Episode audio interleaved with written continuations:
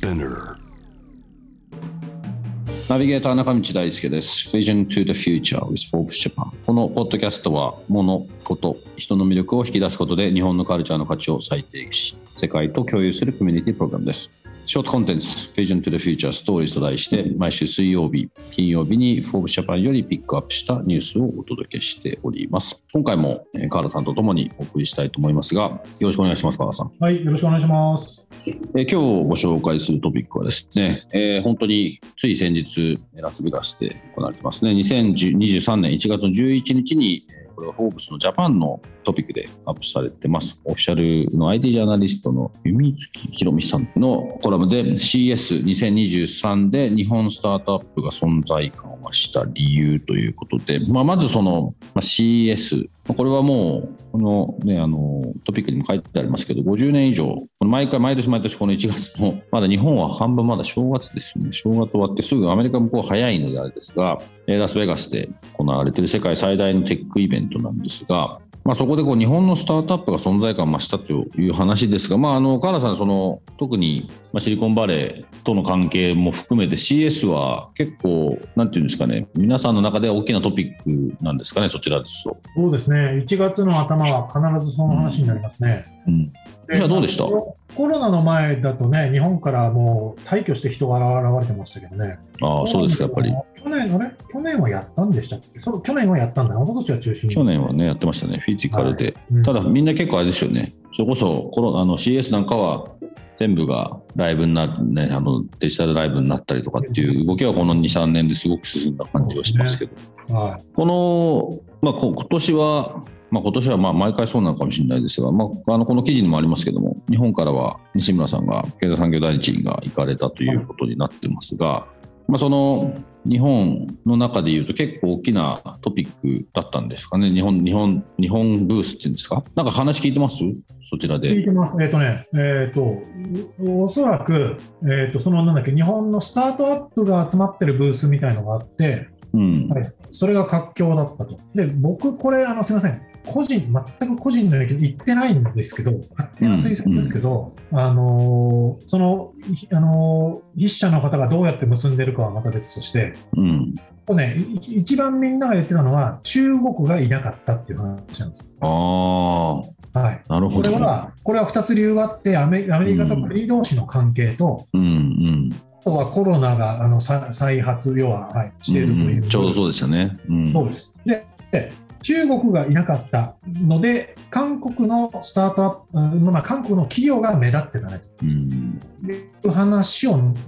何人かから聞きましたね。で、おそらく韓国はお国からエンターテインメント業界もそうですけど、車もそうですけど、外に出ていかなきゃいけないのが、もうあの国内の市場は分かってるので、ね。外に出ていかなきゃいけないので、あ分かってるんで、韓国は今までも別に普通にセスでは頑張ってたと思うんですよ。うんただ、それを上回る中国のアピールがあったから、うん韓国も日本も目立たなかったと。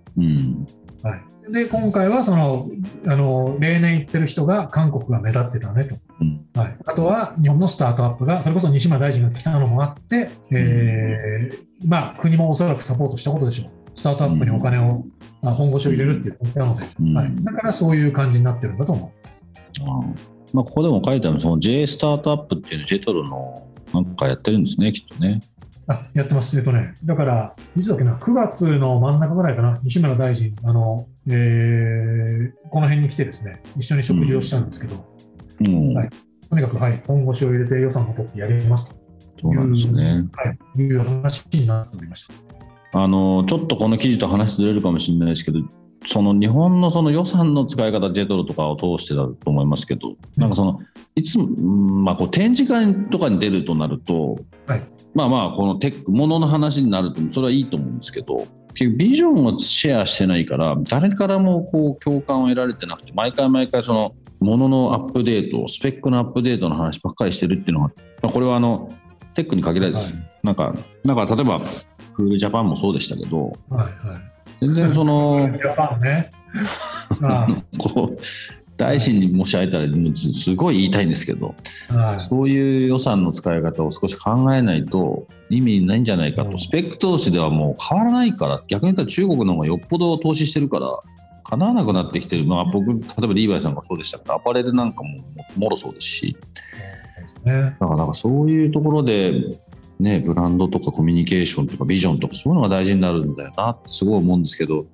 ね。どうなんですかねそこって。なんかやっぱりね、ビジョンとかゴールは出しにくいんですよ、我が国の人たちは。うん責任取らなきゃいけないから。取りゃいいじゃんっていうかまあそうそうなんですよ。取ればいいんですよ。できなかったらやめりゃいいんですよ。そうですよねだけど終身雇用があるからやめれないんです。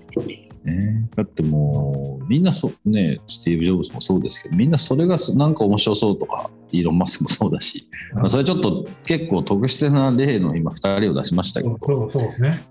あのなんかもうもうなんか物物の戦いはもうそんなに変わらないしなんかそうじゃない日本人だからできるビジョンみたいなのがもっともっとね、まあ、この「ビジョン・トゥ・ザ・フューチャー」って番組はそういう話をしたいがためにやってるんですけどなるほどね。なんかあのそうそれをそれを国が考えてくんないかなってずっと思ってます。そうですね。だから、あの一言で言うと、日本とアメリカのそのリーダーシップをままとめて言うと、うん。あの、俺が責任取るからついてこいの数が少ないんですうん、よ。はい、責任取るってどういうふうに考えてるんですかね。ああ。失敗しちゃいけないと思ってるところがベースになってる気がする。失敗してもいいじゃないっていう話なんですけどね。僕が前いた会社でナイキのブランディングをやってた会社ガイダン・ケネディっていうところがあってそこはもう会社のまあモットーというかコンセプトがフェイルハーダーですからねああ、そうね。ですね。言われるとそんなフェイルなんかそもそもみんなしたくないんでうん、あれですけど、うんそうですね。まあ、あの、やっぱりそれぞれに色が出てこないんで、リーダーシップもクソもないんですよ、やっぱり。あ何か次につなげたいですね。そうですね。なんかだから、うんあの、もうちょっとこう、いや、ビジョンは少なからずあると思うんですけど、はい、具体的に動けるようなビジョンや絵を描いていただきたいですね、ぜひ。ね、まあなんかこういう中国の話もありつつ日本のこうスタートアップというか、まあ、日本のこういう、まあ、それなりのビジョンを持っていろいろやられてる方々だと思いますがちょっと会ったことないんで何とも言えないですけどだからこういう人たちが外へ出てこう活動して外に出るということ自体はすごく大事なことだと思うのでそうですね。まあだから、あの、いあのいいい機会だと思います。中国のいない間にいろんなことやってしまえと。そうですねはい。ももっともっとそれができるようになるといいなと思いますがはい。はい。えーこのポッドキャストはですね、スピナーほか、この Spotify、Apple Podcast、Amazon Music などでお楽しみいただけます。お使いのプラットフォームで、ぜひ、ここにフォローしてください。質問、感想は番組の Twitter アカウント BTTF アンダーバーコミュニティにお寄せください。そして毎週月曜日には様々なゲストとともにお送りするゲストトークが配信されます。詳しくはそちらも概要欄に載せております。また来週はね、カラさんにもお願いしておりますので、ぜひそちらの方もチェックをよろしくお願いいたします。Vision to the Future with Stories ここまでのお相手は中道大輔でした。